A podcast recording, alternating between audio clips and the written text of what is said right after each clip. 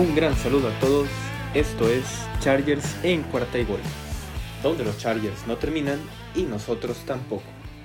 Mi nombre es Luis Chávez y les doy la bienvenida a un episodio más de este, que es su programa favorito del equipo de Los Ángeles en español. Yo lo sé. Recuerden seguirnos en nuestras redes sociales. En la cuenta de este programa la pueden encontrar en Twitter como eh, arroba cuarta y gol chargers arroba 4TA y gol chargers y a mí me pueden encontrar en Twitter también como arroba Luis Chávez 08. También es muy importante que recuerden dejar sus comentarios sobre el programa, sobre los episodios, cualquier duda, sugerencia, algún tema del que quieran que hablemos en específico, lo que ustedes quieran, pónganlo ahí porque este programa es de ustedes y para ustedes. Eso es muy importante que ustedes lo sepan. Los tomaremos en cuenta todos los comentarios que nos lleguen. Y bueno, ahora sí, vamos a comenzar con el tema de hoy, el tema para este episodio. Y bueno, decidí tocar en este episodio el tema sobre el off-season que ha llevado el equipo de los Chargers. Vamos a rankear, perdón, los cinco aciertos más importantes del equipo en este off-season. O esos cinco momentos más importantes como ustedes lo quieran ver. Y bueno, vaya que hemos tenido bastantes buenos momentos, ¿no? Desde enero hasta el día de hoy, 28 de junio, que ya cada vez estamos más cerca de la temporada. Ya también los training camps ya van a comenzar. Después recordemos, sigue la pretemporada y en septiembre ya tendremos ahora sí lo que todos esperamos con tantas ansias, la temporada 2021. Y bueno, vamos a empezar con el número 5, vamos a ir del 5 al 1.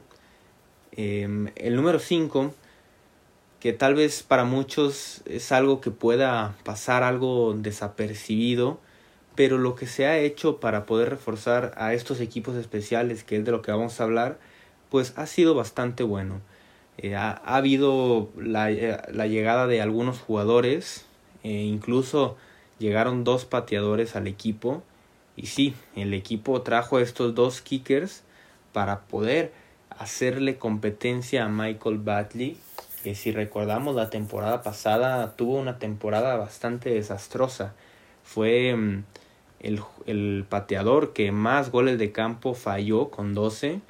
Y bueno, estos dos pateadores de los que hablamos que llegaron, el primero de ellos Tristan Vizcaíno y también llegó eh, Alec Kessman, que este llegó por la vía del undrafted free agent de la Universidad de Pittsburgh. Esto podrá servir para que los coaches tengan pues más de una opción de dónde elegir, ¿no? Al momento de seleccionar al, pateador titular. También recordemos que el equipo trajo a un especialista como lo es el cornerback Ryan Smith. Él el año pasado lideró al equipo de los Bucks, al equipo de Tampa Bay, en tacleadas en jugadas de equipos especiales. No es un tema menor, era, fue el jugador que más tacleadas hizo en este equipo. Y a esto le sumamos también la llegada de otros jugadores por la vía del draft, sobre todo en las últimas dos rondas, como lo son Nick Neiman y Mark Webb. Nick Neiman, recordemos, un linebacker y Mark Webb, un defensive end. Ambos eh, obviamente son jugadores defensivos, pero pueden tener un rol importante, un rol significativo en estos equipos especiales. Perfectamente pueden ayudar a, esta unidad para mejorar. Eh, por último, también llegaron bastantes undrafted free agents, estos eh, novatos, agentes libres que no fueron drafteados y algunos de ellos para, para apoyar también en esta, en unidad de equipos especiales. Hablamos de jugadores como el Tyrant Hunter Kemp Moyer, utilizarlo para bloquear, ¿no? En ciertos casos. E incluso Elijah Stove, este receptor de Auburn, bueno, del ex receptor de la Universidad de Auburn, que en su universidad tuvo algunos, bastantes de hecho, regresos de patadas. Entonces, el equipo está buscando por todos lados mejorar esta unidad de equipos especiales. Eso es algo muy importante que se necesitaba mejorar y esperemos que esto que ha hecho el equipo baste para, para dejar de ser una de las peores unidades de equipos especiales en toda la NFL. Vamos ahora al número 4. Y a este número 4 yo le puse el nombre de inicio de una nueva era ofensiva. Y específicamente aquí me refiero a dos jugadores que fueron seleccionados en la tercera ronda del draft del 2021, el draft que acaba de suceder, el wide receiver Josh Palmer y el Tyrant Trey McKitty. Pero ustedes se preguntarán, tal vez, a qué me refiero, ¿no? Con esto de inicio de una nueva era ofensiva. Y bueno, aquí es por donde va la situación. Vayamos mm, por posiciones. Primero, primero, primero, la situación de los wide receivers. Específicamente estoy hablando de Mike Williams. Este jugador que ya va a entrar a su quinto año. El equipo, recordemos, tomó la opción de quinto año después de haberlo drafteado en el 2017. No decidieron no darle un contrato y tomar la opción de quinto año. El equipo, como lo comenté, no, no, no lo renovó en ningún momento. Y bueno, para mí la situación con Mike Williams es, está muy clara. Para el equipo no será del todo, no sé cómo decirlo, rentable ofrecerle un contrato ya que yo creo que hay tres opciones que pueden pasar en la temporada 2021. La primera de ellas es que tenga una temporada espectacular y que por esto quiera cobrar un contrato extraorbitante que la verdad no creo que Telesco vaya a aceptarlo, ¿no? No creo que Telesco vaya a decir, ah, sí, te damos todo el dinero que quieras ya lo vimos que pasó en este off-season con Hunter Henry. Entonces veo difícil que Hunter Henry tenía un nivel un poco más alto que Mike Williams que lo haga ¿no? con, con este jugador. La segunda opción, Mike Williams que tenga una temporada promedio como la ha tenido es los cuatro años en los que ha estado en el equipo y eh, esto es es algo que no es del todo digno de, de, un pick de primera ronda. Si recordamos, Mike Williams fue un jugador que llegó con el pick 17 global de la primera ronda. Entonces el equipo decidiría no renovarlo. Y la tercera y última opción, pues es que tenga una mala temporada y obviamente el equipo no verá ninguna razón, ningún valor, ¿no? Al momento de firmarlo. Entonces yo veo muy, muy complicado que Mike Williams regrese para el año 2022 es algo bastante difícil. Y entonces, ¿a qué voy con todo esto? Todo el rollo que les acabo de echar. Pues bueno, el equipo, para poder reemplazar a Mike Williams, seleccionó a George Palmer. Y esta para mí eh, es una muy buena decisión. En el momento no me gustó del todo el pick, pero haciendo un poco de análisis lo comprendí un poco más, ya que el equipo está anticipando la situación que va a suceder en 2022. Este año va a ser el primero para George Palmer. Tendrá un rol mucho más secundario porque Keenan Allen será el receptor 1 y Mike Williams el 2. Y esto hará que no tenga tanta presión y que si todo sale bien, en 2002 él ya haya estado un año aprendiendo de los de, Keenan Allen, del mismo Mike Williams y ya en 2022 puede ser este wide receiver número 2 sólido del equipo y así hacer una gran dupla con Keenan Allen. Por el otro lado está la situación del Siren. Como recordamos, eh, Hunter Henry ya decidieron no firmarlo, como lo acabo de comentar, y mm, se decidió traer a un jugador experimentado, como lo es Jared Cook. Él tiene 34 años, un jugador muy, muy veterano. De hecho, su contrato es solamente por un año. Y esto, pues, nos quiere decir aquí que el equipo pues también está buscando adelantarse a esta situación. Jared Cook renta por un año y esto dará paso a que jugadores como Donald Farham y el mismo Trey McKitty mm, puedan adaptarse al equipo, ¿no? Al plan de, de juego, aprenderle lo más que puedan a Jared Cook. Esto recordando que a veces, bueno, la mayoría de las veces los alas cerradas mm, tardan mucho más en su adaptación a la NFL. Entonces tal vez hasta el segundo, tercer año es cuando empiezan a explotar y el equipo pues está previniendo eso también. Ya después Trey McKitty, Donald Farham podrán adaptarse al plan de juego y por supuesto a su coreback Justin Herbert.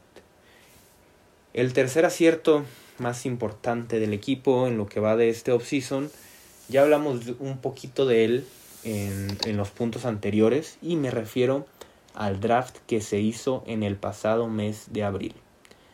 Y en realidad todo el draft eh, fue en vistas generales bastante bueno. Pero mm, en esta ocasión voy a centrarme solamente en dos picks. Y obviamente vamos a hablar de Rashawn Slater con el pick número 13 global, el exjugador de Northwestern, y de Asante Samuel Jr., exjugador de Florida State, con el pick número 47. Dos jugadores que mm, en un principio parecía imposible, ¿no? Que pudieran llegar al equipo y que todos los fans de los Chargers o la mayoría lo deseábamos. Incluso en un episodio, en el episodio previo al draft, en el que hablábamos de cuál sería, así se llamaba el episodio, así se llamó, perdón, el episodio, cuál será el, cuál sería el draft perfecto del equipo de los Chargers comentamos en primera y en segunda ronda Rashawn Slater y Asante Samuel. Lo veíamos complicado, pero igual lo comentamos y resultó ser que pues se dio estas elecciones, ¿no? Parecía imposible que pudieran llegar al equipo y pues al final sucedió, el milagro se dio y estos dos jugadores pues llegaron a, a los Chargers y algo que yo creo que es muy importante es que estos dos jugadores llegan para completar un rompecabezas que es el equipo de Los Ángeles. Estas eran las mayores necesidades del equipo y se lograron resolver con dos grandes talentos. No solamente se, se seleccionó a, los, a las dos necesidades del equipo, por ejemplo, a las dos posiciones que necesitaban, no solamente tomaron jugadores para eh, rellenar posiciones. Eso es algo muy importante. Rashawn Slater mm, es de esos jugadores que buscas sea tu pilar en la línea ofensiva por los próximos 10 años y que logre crear esa química con Justin Herbert, ¿no? Poder cubrir su lado ciego, tener esa, esa amistad entre un tackle izquierdo y coreback. Un jugador que tiene además todos los atributos posibles y casi no tiene ningún defecto. Sin duda, pues es uno de los mejores picks que yo recuerdo de los Chargers en los últimos años. Después llegó a Sante Samuel, que sin duda también será un gran refuerzo para la defensiva desde el primer partido. Un jugador que influirá tanto en sus compañeros como en los equipos rivales. Sabemos que muchos equipos tienen un corner número uno, pero su corner 2 a veces no es del todo bueno y por ahí es donde se atacan las ofensivas. Y aquí llegará a ser una dupla junto a Michael Davis. Serán una pareja de cornerbacks muy muy buena y de gran nivel en la liga. Sin duda estos dos jugadores llegarán a ser esa pieza que faltaba pues en cada una de las unidades, tanto en la defensiva como en la ofensiva. Esto les da un, un, nivel más a estas, a estas dos unidades. Vamos ahora con el acierto número 2. Y aquí hablamos sobre la línea ofensiva en general. Esto era vital para poder mm, proteger a lo que es tu joya, ¿no? Como lo de Justin Herbert. fue brutalmente mala la línea ofensiva el año pasado. Era la mayor necesidad del equipo y simplemente hicieron un trabajo casi perfecto, si no es que para mí perfecto. La gerencia general con Tom Telesco y también obviamente Brandon Staley trajeron a uno de los mejores centros de toda la liga, Corey Linsley, que además trabajó, pues ha trabajado toda su carrera con un coreback como lo es Aaron Rodgers. Imagínense todo lo que puede llegar a enseñarle o, platicarle, compartir esas experiencias que tuvo con Aaron Rodgers eh, a Justin Herbert. Después trajeron también mm, a, dos guardias importantes, como lo son Ode Abushi y Matt Failer. Este jugador, ex jugador de los Steelers, también de gran nivel, que van a poder proteger, sin duda alguna, eh, por el interior a Justin Herbert. Ya se contaba con Brian Bulaga por el lado derecho y como ahorita lo comentamos, por el lado izquierdo, pues eh, Rashon Slater es el que se va a adueñar de esa posición. Entonces la línea ofensiva es prácticamente nueva, todos son nuevos, pero todos son de gran nivel. Eso es muy importante. Esperemos que esta línea ofensiva logre hacer esa química, logren poder entenderse del todo antes del inicio de la temporada. Porque imagínense lo que vimos con Justin Herbert sin línea ofensiva. Fue increíble. Rompió todos los récords. Lo que ustedes quieran. Pases de anotación, yardas. Eh, ganó el, el ofensivo, el rookie ofensivo del año. Ahora imagínense con una línea ofensiva que pinta para ser una de las mejores cinco si es que se ponen a, a punto desde el principio. Imagínense ustedes lo que podrá hacer Justin Herbert. Y por último vamos a pues el mayor acierto que fue para mí en este offseason en cuanto al equipo de los Chargers y vamos a hablar de la llegada de Brandon Staley. El equipo necesitaba un nuevo head coach, necesitaba mm, sangre joven y Tom Telesco pues decidió traer a, a Brandon Staley. Ya sabemos que estuvo, ha estado en varios equipos. El año pasado fue su primer año como coordinador. Fue coordinador defensivo de Los Ángeles Rams. Y ustedes, bueno, algunos, incluido yo, decíamos, pues bueno, tiene muy poca experiencia solamente un año como coordinador defensivo. Lo que pasa es que en ese año logró tener a la mejor defensiva de toda la liga. Mm, ustedes también podrán decir, pues sí, las figuras que tenían los, los entrenadores tienen que trabajar con lo que tienen. Y en este equipo de los Chargers también hay figuras. Está Joey Bosa, está Derwin James, Michael Davis, Kenneth Murray, ahora Sante Samuel. Es algo que eh, ojalá pueda proyectar al equipo. Sabemos que mm, al ser un, un, un entrenador un poco más joven, tal vez trae ideas más frescas, la forma de comunicarse con los jugadores es diferente. Muchos de ellos hablan de la, la diferencia, esta precisamente que hay al momento de entender el playbook, las jugadas, es muy importante y ojalá pueda sacar lo máximo de Justin Herbert, ¿no? También para eso trajo a, un coordinador ofensivo como lo es Joe Lombardi, un, un entrenador que estuvo pegado a, a Drew Brees, perdón, la mayoría de su carrera. Entonces, la llegada de Brandon Staley, desde ahí empezó todo para que se pudiera tener un off-season tan bueno. Brandon Staley llegará a cambiar la cultura del equipo, eso es lo que esperamos. Y con esto empezar a crear algo, un equipo que pueda competir a lo que pareciera ser una dinastía en, en la, por lo menos en la, en la división oeste, ¿no? De la americana con los Kansas City Chiefs. Esperar poder competir contra ellos y a partir de eso siempre estar buscando ese pase a postemporada. Compartan ustedes ahí en los comentarios de, en Twitter, pueden eh, también mandar mensaje. ¿Cuál para ustedes fue el mayor acierto de los Chargers en este offseason? Y también pueden compartir si cuáles fueron los mayores desaciertos en, este, en esta temporada baja. No olviden seguirnos en nuestras redes sociales, arroba cuarta y gol chargers en Twitter, arroba 4TA y gol chargers y a mí me pueden encontrar como arroba Luis Chávez 08.